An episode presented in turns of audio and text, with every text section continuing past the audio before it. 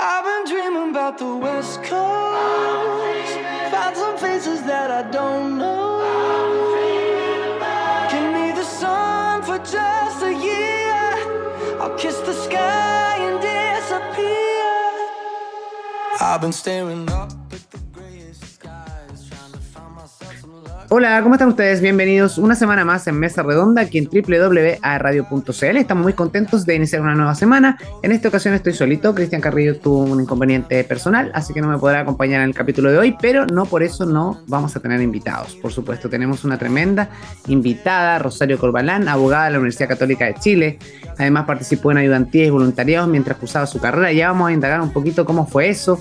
Más tarde colaboró en la Unidad de Protección de Derechos, Legislación y Justicia del Instituto Nacional de Derechos Humanos y actualmente se desempeña como asesora legislativa en la Corporación Comunidad y Justicia, cuyo objetivo es defender y promover el respeto a los derechos humanos y el Estado de Derecho en Chile, mediante la litigación de interés público y la asesoría jurídica. Tremendo currículum para nuestra invitada. Bienvenida, Rosario, ¿cómo estás? Hola Nilson, muchas gracias por la presentación. Feliz de estar aquí con ustedes compartiendo en, esta radio. buenísimo también nuestra eh, idea de hacer este programa, de que participe gente joven que de alguna forma está al servicio público o que tiene algún interés en la política. Nosotros siempre lo hacemos desde un punto de vista muy ciudadano, muy cercano, así que ese es el formato de nuestro programa para que no, no estés asustada que, por si te va a poner ya me relajé. La de la pared, todo eso no es una conversación muy amena y también eh, eh, de alguna forma ir empapando también a los jóvenes en que se interesen por el servicio público y también entiendan un poco cómo funciona la política a nivel legislativo o a nivel país. Cuéntanos un poquito, vamos a partir un poco por tu inicio. Eh, ¿Cuándo nace este interés tuyo eh, por la abogacía, particularmente? Bueno, eh, soy de Viña del Mar, partir por ahí, estudié en un, en un colegio en que fomentaban harto el interés por lo humanista y en una familia en que también había un, interés por lo público. Así que cuando salí del colegio decidí venirme a estudiar a Santiago y entrar a estudiar Derecho porque veía que era una carrera que combinaba bien estas dos cosas, lo humanista, ¿cierto? y el interés por, por lo público y, tener herramientas para después poder dedicarse a la política o a las humanidades. Era como una carrera bastante amplia en ese sentido. ¿Siempre te llamó la atención como este ambiente también de la política? Eh, ¿Cuál es tu percepción? Porque cuando uno más chico tiene una percepción de la política también, ¿no? Vemos como, eh, vemos a estos políticos, bueno, hoy día, siempre lo digo, hay, una, hay, una hay un cierto refresh en el mundo de la política, vemos muchos rostros nuevos todos los días, como que todo el mundo tiene una opinión y opina y siempre si esa opinión se hace viral, ya eres un personaje dentro de este círculo vicioso que puede ser la política, pero ¿cuál era tu percepción cuando más joven de la política en sí? Sobre todo más ganas como de entender las ideas que hay detrás, más de esa cuestión de participar tan en la primera línea y juntar votos y ir a hacer puerta a puerta, era más bien una cuestión más, me llamaba la atención las grandes discusiones de qué cosa, por ejemplo, es un derecho o no, eh, quién tiene razón en una determinada discusión pública. Y eso es como más lo que me llama la atención, más que ser eventualmente el próximo año candidata a diputado o nada parecido. ¿Nunca te llamaba la atención ser candidata? Por ejemplo, si te lo propusieran.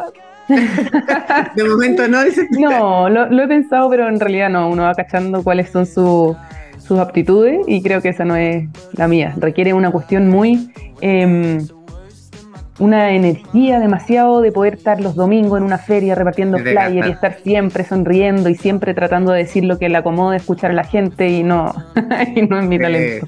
Sí, el otro día escuchaba eh, varios formatos porque eh, me llamaba mucho la atención esto de, cómo funcionaba un poco la campaña. Yo tuve la fortuna y creo y el tremendo aprendizaje de participar asesorando una campaña política, pero particularmente eso lo que me, llamaba muchísimo la atención era el cómo eh, buscar la fórmula perfecta para captar el voto finalmente, ¿no? Exacto. Y veía el otro día un debate que se generaba entre que algunos decían, mira, yo le entregaba mi flyer y no le exigía el voto a la persona, no le decía, vota por mí un lado. El otro lado decía, no, yo lo que decía, mi flyer valía plata, uno entendiendo lo que hay una inversión también en ese flyer, yo entregaba mi flyer, decía el otro, y, casi le obligaba a la persona a que, a, que me conociera. Entonces finalmente no tenían la... Y los dos salieron. Entonces como que igual, de una u otra forma, la fórmula eh, eh, es poco probable que a todo el mundo le resulte igual. Entonces muy entendible. ¿La que tú trabajaste salió? La que yo salí eh, duplicó los votos en primera instancia porque ya ella venía del proceso constituyente y luego eh, participó candidata a diputada y creo que el trabajo y la pega que se hizo fue bastante interesante en eso. Yo diría así que eh, por lo menos es una vocera que siguen a la palestra y de, de, algunos temas contingentes. Por otro lado, me gustaría también, eh, Rosario, llevarte a otro punto. Ahí estuve leyendo que participaste en ayudantía y voluntariado, que también eso es súper importante porque te va nutriendo como profesional, la temprana edad, la universidad. Cuéntame un poco cómo fue ese proceso también. Bueno, eh, en la universidad católica es muy, muy activa la vida universitaria. Ahí si alguien que me está escuchando haya estudiado ahí, lo sabe que es así y hay para todas las opciones. O sea, si quieres ir a, misiones católicas, si quieres ir a construir, si quieres ir em, a Jóvenes Sin Fronteras, qué sé yo, que los mandan a, lugares más alejados. Entonces tuve la suerte de poder participar en construcciones de invierno, en misiones y también en ayudantías de filosofía del derecho, como te decía, esta parte más, eh, esta aproximación más académica a las ideas, más que algo tan práctico. Mm, absolutamente. Y además que también estoy haciendo un trabajo como cuando uno participa de voluntariado y cosas, sea, sea eh, esta, esta posibilidad de estar más en contacto con la gente, de tener un, poco más de, trabajo territorial, ¿no? Hoy día vemos de repente que hay mucho político y particularmente muchos servidores públicos que se dedica precisamente a eso, a, servirle a la gente, a estar en contacto, porque antes como que creo que la política es muy de escritorio, ¿no? Sí, es muy admirable eso que decís tú, porque si no mucho muchas veces vais perdiendo el sentido de por qué era que te estabais levantando a trabajar por, eh, por una, por, no sé, por ejemplo, porque salga un determinado proyecto de ley y te ensimismáis en eso y te sentáis a hacer minutas, a escribir un discurso, lo que sea, y si no tenéis, por así decirlo, una pata en la calle, como que pierde un poco el sentido de las cosas. Por eso es bueno tener, ojalá, la posibilidad de compatibilizar las dos cosas. Hay otro punto que me interesaría hablar contigo y aquí vamos a ir como desmenuzando cosas como más, más partiendo más de, los, de los dejando los tecnicismos quizás de lado y hablando como con palabras súper claras. Eh, mucho hemos oído hablar de los famosos derechos humanos. Eh, para, mí, para, para mí, de mi perspectiva, y lo hemos conversado de repente entre mi amigo y mi familia, es un concepto que está muy manoseado y hoy en día y muy quizás mal interpretado y mal utilizado por ambos bandos de la política constantemente. Me gustaría que tú quizás con tus conocimientos pudieras hablar un poquito de esto, esta unidad de la protección de los derechos humanos, cómo funciona y finalmente qué es lo que busca, como en su génesis particularmente. Ya, yo te hablaría así como de los derechos humanos en general, más que Sí, más que así como contar lo de la unidad de protección del INDH, porque es algo así medio técnico, pero te encuentro todas las razones en que es un concepto, por decirlo muy derechamente, que está ahora capturado por la izquierda, por eso en general a quien es de centro o es de derecha o es social cristiano le da como resquemor decir, no, mira, yo trabajo en derechos humanos, porque al tiro te van a poner una etiqueta, obviamente. Em, pero cuando hablamos de derechos humanos, primero es súper importante entender que todos los derechos, o esto creo yo al menos, todos los derechos siempre son humanos. Nadie, nadie que no sea una persona humana puede tener un derecho. Pero cuando uno habla de derechos humanos se refiere a aquellos que derivan como de una forma más inmediata de la dignidad humana. Por ejemplo, no es que yo tenga un derecho humano a, qué sé yo, a que me paguen el arriendo de mi casa. Si bien es un derecho que es de una persona y de una persona humana, no se habla en, en ese sentido de derecho humano. Entonces un derecho humano puede ser, por ejemplo, el derecho humano a la vida, eh, a no ser torturado, Em, qué sé yo, todo lo que, lo que comúnmente, por ejemplo, los derechos humanos de las personas que están en las cárceles o de los niños, etcétera. Y ese, eso ha sido, yo creo, capturado por la izquierda de repente esta concepción, porque se ha instalado la idea, que yo creo que todos en la casa lo hemos escuchado, que es que solo los famosos agentes del Estado pueden violar los derechos humanos. Y eso, ese, eso que a mi parecer es una concepción que ya está superada, em, se da porque bueno, por una cuestión de derecho internacional, que en el fondo los sujetos de derechos humanos son solo los países, bueno, una cuestión muy enredada, pero que la Corte Internacional de Derechos Humanos ya ha entendido que los particulares también pueden violar los derechos humanos. Y eso nos da, nos empareja un poco la cancha para que la, lo voy a decir así con todas sus letras, para que la izquierda no hable de que solamente los agentes del Estado en dictadura violaron los derechos humanos. Eh, porque esa es una, como una concepción que ya está siendo, menos mal, superada. Sí, y claramente creo que ese concepto también que dices tú nos hace mal como país, como, como sociedad también, ¿no? Que han pegado particularmente, porque permite no avanzar muchas veces.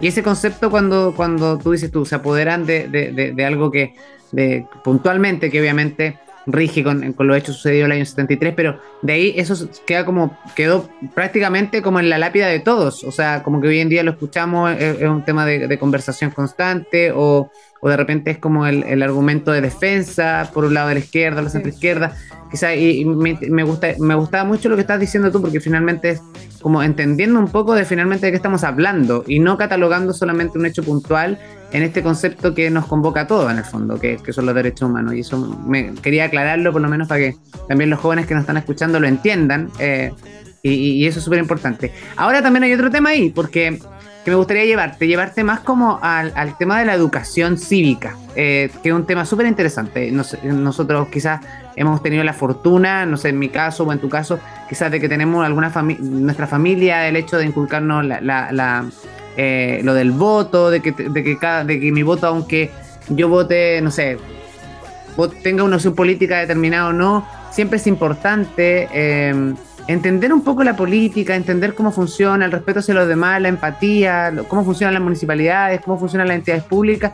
Y eso es una educación cívica que muchas veces no se le da, ni siquiera a los jóvenes. Y hoy en día también hay un desapego. Y finalmente viene como del ser autodidacta y informarse, que está súper bien, pero quizás también sería súper interesante que, no sea, a nivel educacional tuviéramos la educación cívica. No sé qué, qué percepción tienes tú en relación a eso. Estoy totalmente de acuerdo y creo que se presenta la dificultad de cómo, eh, cómo impartir una educación cívica que no sea tendenciosa, porque mm. muchas veces se habla mucho del concepto de no neutralidad, pero cuando estáis hablando de educación cívica es súper difícil definir, por ejemplo, eh, democracia, libertad, autonomía, sin tomar un, una, como una postura política. Claro. Eh, Creo que ese es como el gran desafío, sobre todo en la etapa de colegio, porque en la universidad uno ya entra un poco con la película más o menos clara y es capaz de distinguir cuando te están transmitiendo un profesor que piensa distinto a ti, tú por último puedes decir, ah, perfecto, el profesor piensa esto, yo no estoy de acuerdo con él. Que, hoy en día es súper habitual, los profesores hoy día como prácticamente entregan mucho su postura política al interior de la aula. Y, es, es peligroso, creo yo, cuando cuando dicen su postura política, pero sin explicitar que están dando una visión determinada, porque muchas veces los niños pueden decir, ah, mira, esto es así, un niño, no sé, de octavo básico, primero medio, el profesor, que, uno en el colegio eh, como que los mira muy para arriba, y está bien que sea así, creo, pero, pero hay, que, hay que saber cuándo están diciendo algo que es opinable, que es discutible, que no te lo presenten como verdad absoluta, pero al margen de eso sí, estoy muy de acuerdo en que es fundamental la educación cívica desde chicos, sobre todo para fomentar este interés por lo público y no quedarse solo con votar una vez cada dos o cuatro años. Claro, y bueno, el desafío que dices tú es súper interesante porque ya lo vivió por lo menos en el proceso constituyente, ¿no? Buscar a estas personas, ciudadanos a pie, que de alguna forma eh, tuvieran la capacidad de, redactar eh, la nueva constitución. Y ya vimos que lo primero que hicieron la primera semana fue repartir los grupos eh, con distintas tendencias políticas e inventando otros además. Entonces, es como muy heavy. Ahí sería todo un desafío claramente para, para las instituciones y obviamente también, o sea, si un colegio público, un colegio privado, de alguna forma igual tiene una tendencia política que quizás que, uno podría decir, claro, un colegio privado quizás es mucho más de derecha, un colegio público es mucho más de izquierda o centro izquierda. Entonces mucho, sería muy complicado también buscar esas personas idóneas para que entregaran eh, e, esa educación.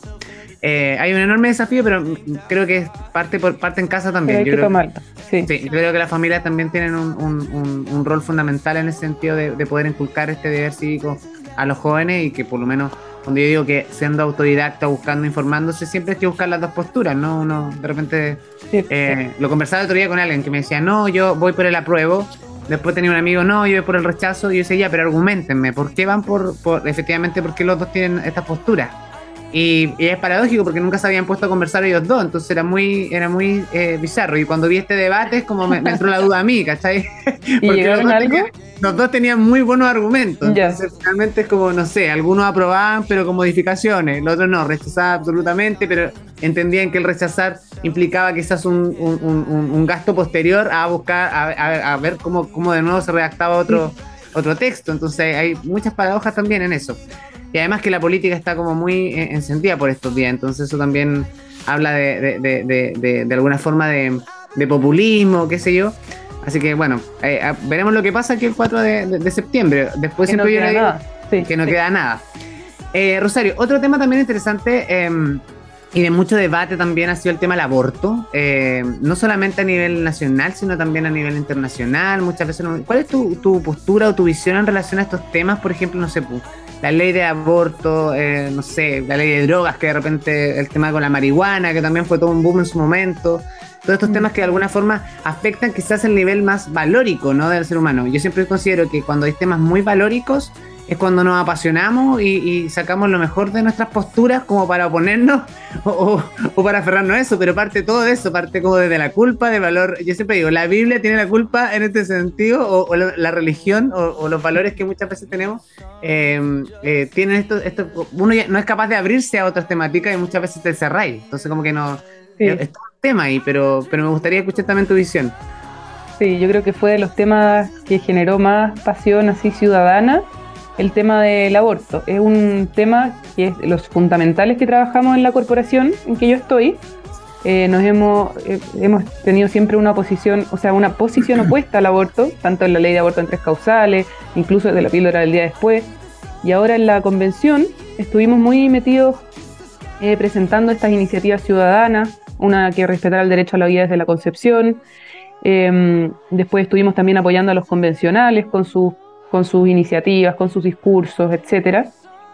Y em, bueno, lamentablemente no por un par de votos quedó el derecho al aborto, que ya podré explicar después eh, que creo yo es aborto libre en la propuesta de nueva constitución, y en un escenario en que, en que en Chile actualmente el aborto sigue siendo un delito, a excepción de las tres causales, entonces pasa algo muy paradójico, que es que el aborto, si es que se aprueba esta propuesta de texto, el aborto pasaría de ser un delito, o sea, algo por lo que te pueden incluso mandar a la cárcel, eh, tanto al doctor que lo hace como a la mujer, aunque en la práctica no hay mujeres presas por haber abortado, pero pasaría de ser un delito a ser un derecho constitucional. ¿cierto? No, es solamente que te despenalicen el aborto, sino que es una prestación que tú puedes exigirle al Estado. Eh, y no solo es un derecho, sino que es un derecho constitucional. Seríamos el primer país en el mundo que tiene el aborto en la Constitución como derecho, porque hay, tres países en el mundo que, mencionan el aborto, pero para prohibirlo. Nosotros lo mencionamos para ponerlo como un derecho constitucional. Eh, complicado tema además y, súper debatible en ese sentido, ¿no? Eh, lo mismo que decís tú en relación a, la, recuerdo cuando estaba muy álgida la conversación y el debate en relación principalmente a las causales, ¿no? De, por qué aprobar una ley de aborto. Y, no sé cómo fue el trabajo ahí también en terreno, porque también es súper difícil de entender em, la postura frente a un tema como el aborto, ¿no? Yo la otra vez lo conversaba, em, tengo o conozco casos y personas en que el, mira, incluso lo que voy a decir, el más afectado por temas de abortar ha sido la pareja, ha sido el hombre. En el sentido de que, por ejemplo, porque era consensuado y todo, pero en un minuto eh, me decía, yo necesito ayuda psicológica porque para mí fue muy traumático acompañar a mi, a mi polola o a mi pareja en este proceso de abortar. Y nadie me atendió después. Entonces me, me, decía, esta persona me decía, yo no puedo entender eh, si yo siento todo lo que siento por haber abortado, no sé cuál es la no sé cómo se siente mi ex pareja, porque no podían estar juntos. Si para mí es heavy el tema y no lo he superado y han pasado 10 años, no sé cómo, pa, cómo es para ella o cómo ha sido para ella este proceso. Pero ahí también va, va hay un mundo también que indagar, ¿no? Uno entendiendo que hay muchas personas y también hay mujeres que nos están escuchando quizás en el programa y que a lo mejor pueden estar de acuerdo o no con nuestra postura, con nuestra conversación. Y eso es súper debatible también. Yo creo que hoy día estamos en una etapa en que eh, es súper respetable cada punto en relación a las temáticas y creo que es súper importante ir regulando. Eso yo, yo no soy un, un, un, un, opositor a eso. Yo creo que todo necesita una regulación, necesitan lo mismo que una ley eh, que estipule, pero que en realidad, en realidad busque como el bien común o el bien mayor, finalmente, ¿no? Que creo que es lo importante. Y creo que también el trabajo, de alguna forma, que tenía la convención y, y todos estos constituyentes que de alguna forma tenían que redactar este texto.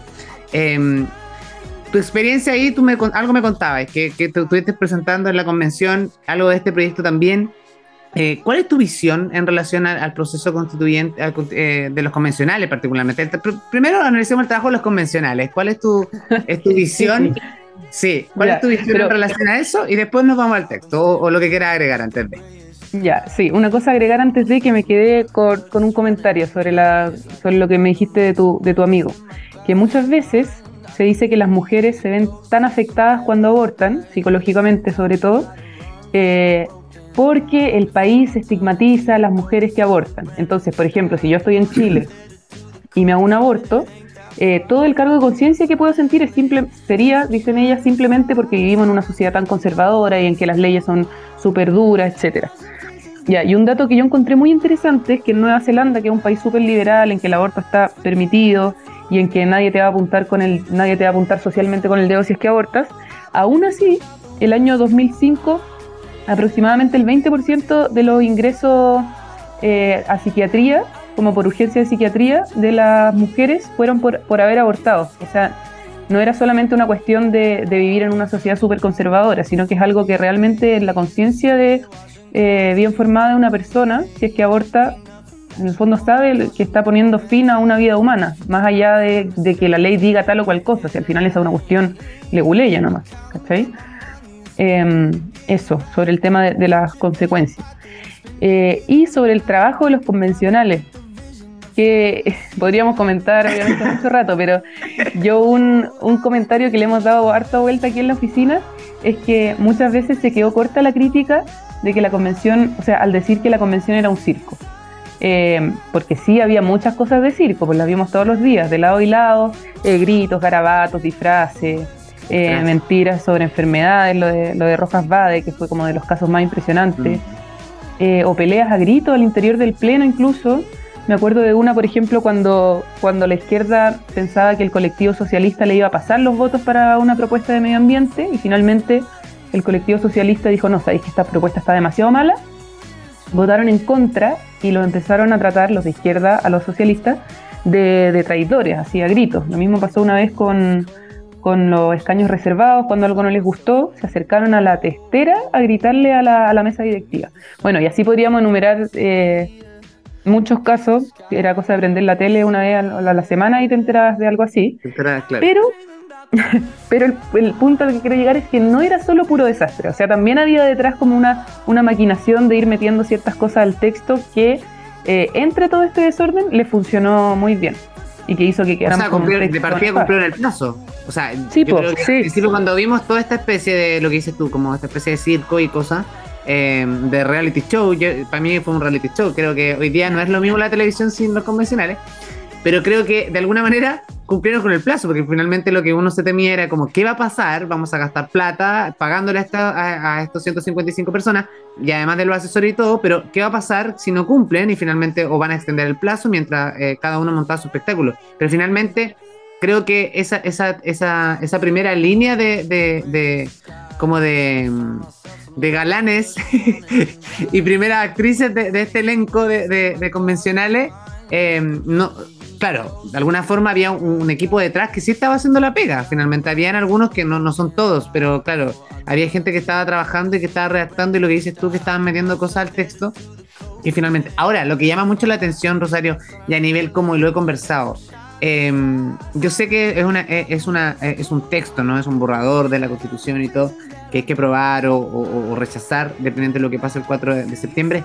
Pero también hay muchas personas que hoy en día, y sin desmerecer, pero creo que no tienen el suficiente em, intelecto para entender tanto tecnicismo dentro de, una, de, un texto, ¿no? Hay mucha, hay mucha interpretación al respecto. Obviamente, sí. sí. No, no se trata de ser inteligente o ser tonto, se trata de mm. que uno no tiene por qué entender eh, qué sé yo, cuando te hablan de cosas del estatuto minero, y eso independiente de, que la convención haya sido enredada o no. O sea, si uno lee la constitución del 80, tampoco tiene por qué entender todo. Piensa, por ejemplo, bueno, uno en derecho está un semestre entero eh, estudiando un solo artículo, imagínate, el artículo 19, que es el que hace un listado de, los derechos fundamentales.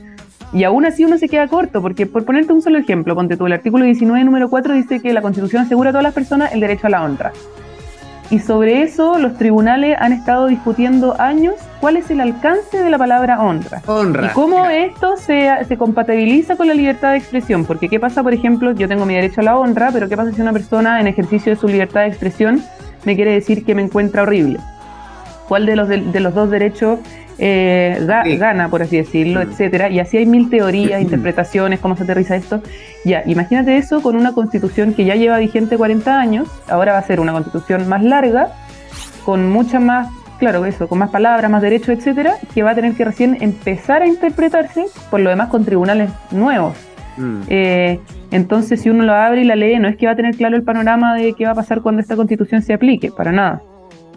Claro, y con respecto también a que sea plurinacional, ahí hay otro tema también, ¿no? También. mucho se ha debatido en relación a eso. Incluso veía ayer o antes de ayer una especie de debate en España donde habían especialistas analizando el borrador de nuestra constitución. Entonces es, llamativo también eso, porque hay muchas personas que, claro, eh, mucho se dice, necesitamos una convención, un, texto que de alguna forma eh, busque el bien común, eh, más allá de las posturas políticas, pero es súper complicado ponerse de acuerdo finalmente. Yo creo que hoy día el, consenso es lo que nos falta, creo que como sociedad, como a nivel de todo, ¿no? Em, y, y, esas prácticas, uno cuando está en la, no sé, yo siempre lo digo, si una familia es capaz de ponerse de acuerdo, independiente de que hayan pasado meses debatiendo, en algún minuto se llega a un consenso. En una oficina, cuando el jefe pide algo, los trabajadores nos podemos poner a alegar, tenemos cada uno, de, pero finalmente hay que hacer el trabajo y se cumple con el trabajo. Y, eso uno, uno, muchas veces en estos temas no lo vemos, porque finalmente nunca se ponen de acuerdo. Y hemos pasado años. son muchos. Son millones. Son millones de personas para ponerse de acuerdo y para dejar conforme a todos también. Sí, y algo, ah, ya me acordé, no, que a propósito de esto de, las interpretaciones, eh, que se puede interpretar de muchas formas, por eso a mí me da, me da rabia, así de, de forma muy coloquial, cuando se empieza a tildar todo de fake news. No sé si, si te has dado cuenta, pero al final son muchas interpretaciones posibles. Obviamente los convencionales que votaron a favor de las normas tienen una interpretación más buenista y los que han estado en contra tienen una, por algo votaron en contra, tienen una interpretación más alarmante. Entonces, cuando uno sale a decir, por ejemplo, oye, ¿sabes qué? Esta, propuesta, esta propuesta de constitución permite el aborto libre. Y al tiro, en vez de decirte, oye, ¿sabéis que yo tengo otra interpretación? No, te dicen, eso es una fake news. Y así simplemente no se puede discutir porque obviamente es muy fácil decir, no, lo que tú dices es mentira. No es que, no es que sea mentira, es que son interpretaciones que precisamente qué es lo que se está disputando. Sí, que, que y otro día también lo conversaba. Eh, veía todos estos programas en relación a. Mm, que hay otro tema también. Yo creo que se, necesitaba urgente esta educación o esta. De, información real como a la ciudadanía desde el día uno, desde cuando se empezó a redactar eh, el, texto, como para ir entendiendo qué finalmente es lo que se iba a redactar y cuáles eran los temas más relevantes, ¿no? Creo que ahí también pecaron todos, en realidad, a nivel central, a nivel, a nivel de medios de comunicación también. Em, y creo que hacer, hacer esta especie de, información, de programas informativos que van en horario 23 horas, o sea, hoy día toda la gente trabaja en la mañana, como que quedarse viendo un programa donde de alguna forma te están, te están em, educando o, para que tú tomes alguna postura frente a, a este tema, es súper complicado. Entonces creo que también hay un, hay un tema ahí también que, que, que, que sí, pase lo que pase, hay que informar igual. O sea, si gana el apruebo, hay que informar cómo se va a aplicar finalmente, ¿no? Este borrador. Eh, si gana el rechazo, veremos qué pasa, pero también yo creo que hay que, hay que estar informando constantemente de cómo va a evolucionar ese proceso. Em, la última encuesta que salió el domingo pasado, que por un lado hay más de un 60% de personas, entre, hay un porcentaje de las personas indecisas, el 64% eh, de, por ciento de las personas que aún están indecisas em, no saben ni siquiera si va van a ir a votar. O sea, piensa, piensa mejor en pagar la multa que en ir a votar. Eh, y eso es un tema súper interesante, más allá de, que creo que está muy estrecho también el porcentaje de, la encuesta, que está en la encuesta académica, que finalmente implica que el 45% de, porcentaje de la población iría por eh, el apruebo y el otro porcentaje por el rechazo, pero finalmente todo puede pasar, esto es como una carrera, último minuto, todo puede, puede cambiar. Eh, hoy día vemos también esta especie de campaña, vemos lo que le pasó al ministro Jackson, que por un lado también toma una postura. Y hay otro tema, ¿cuál crees tú que es la postura que debió tomar, porque ya muy tarde para que la tome, debió tomar el gobierno frente a este tema? Bueno, lo, yo creo lo que, que debieran haber hecho lo que tienen que hacer, nomás que es la presidencia política eh, pero la verdad nunca les tuve mucha fe en ese sentido. O sea, desde, la campaña presidencial que se dijo que el programa de gobierno de Boric dependía de que ganara el apruebo, yo creo que él en un comienzo estaba más confiado de que, bueno, yo creo en realidad que en un primer momento Boric pensó que no iba a salir presidente, pero una vez que se vio ahí con la banda presidencial, tenía mucha fe de que iba, de que iba a ganar el apruebo y se, se fue un poco asustando y en algún momento creo yo no le quedó otra que empezar a poner la maquinaria del gobierno en favor del, del, apruebo porque se asustó. En el fondo así, así lo veo yo. No sé si será una lectura muy, muy simple, pero, pero es lo que, lo que se puede un poco interpretar de, lo que hemos visto en los medios de comunicación. Eh, por eso le hizo este llamado, no sé si te acuerdas, como a, moderarse en algún momento antes de que terminara la convención. Eh, a llegar a acuerdo, qué sé yo, y le llegó tirón de oreja. Bueno, pues lo vimos firmando acá ese autógrafo en el borrador, esta especie de kiosquito donde están entregando afuera la moneda. Sí, sí, le salieron unos likes por ahí en Twitter. Sí, y bueno, y además que muchos tweets antiguos que reaparecieron precisamente ahora, últimamente, entonces hay toda una polémica ahí también, y, es llamativo eso también, eh, Rosario, y siempre me gusta preguntarle a nuestro invitado, el, un gobierno no es cualquier cosa, y finalmente tiene que estar muy bien asesorado comunicacionalmente, y creo que últimamente desde el gobierno del, ex eh, presidente Sebastián Piñera hasta ahora creo que los departamentos de comunicaciones han pecado de ingenuos. Eh, finalmente, en el, en el, gobierno de Piñera se le, echaba, se le echaba la culpa al presidente, que era él el que salía de protocolo, era él el que no estaba muy ni ahí con, los temas y que finalmente hacía lo que hacía. Pero finalmente, si hay un, hay un, hay un departamento de comunicaciones súper importante que resguarde esos temas, o sea, no es un tema que pase eh, en otros países, claro, pueden pasar cosas similares, pero acá es constantemente. O sea, tenemos, teníamos la cosas, ahora tenemos la puri cosas. O sea, es súper es súper llamativo ese, e, e, e, ese, mm, lo que pasa ahí con, las comunicaciones. No sé cómo, cómo lo ves tú, finalmente. Es que es demasiado importante porque al final todo lo que uno se entera de, la, de lo que pasa en la moneda, en la moneda, en el Congreso, es a través de los medios de comunicación, pues si uno no, uno no está ahí para ver en primera persona lo que pasa. Y, y claro, y no solo las Boric cosas, sino lo que las cosas que le pasaba a Isquiasiches, a la Irina Caramano, tú de verdad te agarráis la cabeza y decís, pero ¿cómo esta mujer, nadie le dijo que no podía llevar un cagüín de pasillo al Congreso con todas las cámaras encima? ¿Cachai? Una cuestión así como de sentido común. ¿Cómo, cómo no van a tener asesores medianamente eh, expertos que les digan cómo se tienen que expresar eh, frente, a, la, frente al Congreso, frente a los medios de comunicación? ¿Cachai? Si al final los escándalos que se han armado, yo creo que la mayoría son súper eran súper evitables absolutamente. Bueno, vamos a quedar ahí viendo qué, sigue pasando en este espectáculo eh, que, hoy día es entretenido. Creo que la nueva farándula, ya desde los tiempos de primer plano, que uno no se entretenía tanto frente a la televisión. Rosario, vamos a ir a la pausa. A la vuelta vamos a hablar un poquito más eh, de, que me gustaría escuchar también para que tú invites a los jóvenes que se interesen por estos temas, que le entregue algún consejo, particularmente en estos eh, niveles de sociedad en que estamos tan álgidos también, ¿no? Y podemos debatir otras cosas también al respecto. Vamos a ir a la pausa musical. A la vuelta seguimos conversando con nuestra invitada aquí en Mesa Redonda. No se vayan.